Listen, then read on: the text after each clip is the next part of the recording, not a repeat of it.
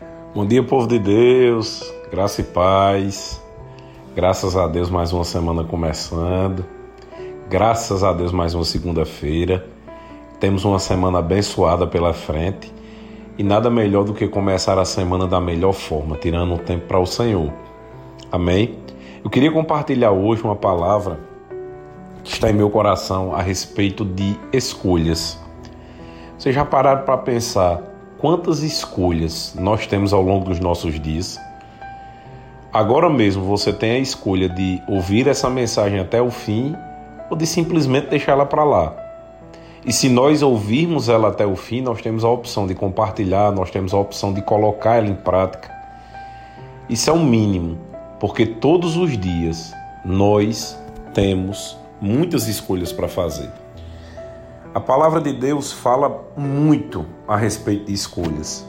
Em Deuteronômio, no capítulo 30, no versículo 19, ele diz assim: Os céus e a terra eu tomo hoje por testemunhas contra ti, que te propus a vida e a morte, a bênção e a maldição. Escolhe, pois, a vida, para que vivas tu e a tua descendência amando o Senhor teu Deus, dando ouvidos à sua voz e apegando-se a Ele. Pois disto depende a tua vida e a tua longevidade, para que habites na terra que o Senhor, sob juramento, prometeu dar a seus pais, Abraão, Isaac e Jacó. É interessante, queridos, porque ele diz no 19: Eu te propus a vida e a morte, ou seja, o Senhor ele nos deu uma opção. Desde o início, quando Deus fez o homem, nós vemos Deus dando opções, poder de escolha ao homem. Nunca, queridos, Deus vai nos obrigar a nada. Eu costumo dizer que o Senhor ele é cavalheiro e ele nunca vai nos obrigar a nada. No jardim do Éden, ele deu a opção a Adão.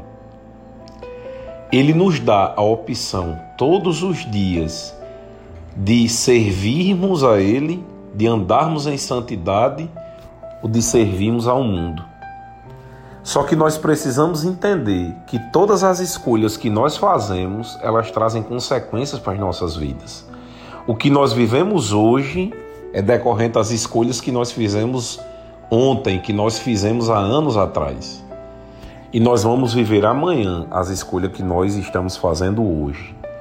Será que nós estamos tomando as decisões baseadas no que Deus quer que nós tomemos?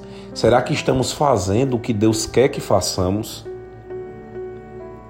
Nós precisamos refletir a respeito disso, porque Deus ele não vai nos obrigar a seguir o caminho que ele quer que nós sigamos, mas ele vai nos orientar para que a gente possa fazer isso da forma correta. E a forma primordial de Deus fazer isso é nos ensinando através da sua palavra. Em Gálatas capítulo 6, versículo 7 diz assim: que tudo o que o homem plantar, isso ele ceifará. Ou seja, o que nós escolhemos agora vai ter consequência futura. Nós não temos como plantar feijão e colher milho. Eu sempre digo isso brincando. Então, à medida que nós fazemos o bem, nós vamos colher o bem. À medida que nós escolhemos nos aproximar de Deus, Ele vai nos aproximar de nós. À medida que nós nos afastamos do mal, que nós ajudamos as pessoas, as coisas boas vão acontecendo na nossa vida. Amém? O livre-arbítrio, queridos, ele foi dado por Deus desde o início. O livre-arbítrio é simplesmente a possibilidade de decidir, de escolher. Isso Deus deu e Deus nunca tirou do homem o poder de escolha. Romanos capítulo 2, versículo 6 diz assim: Deus retribuirá a cada um conforme o seu procedimento.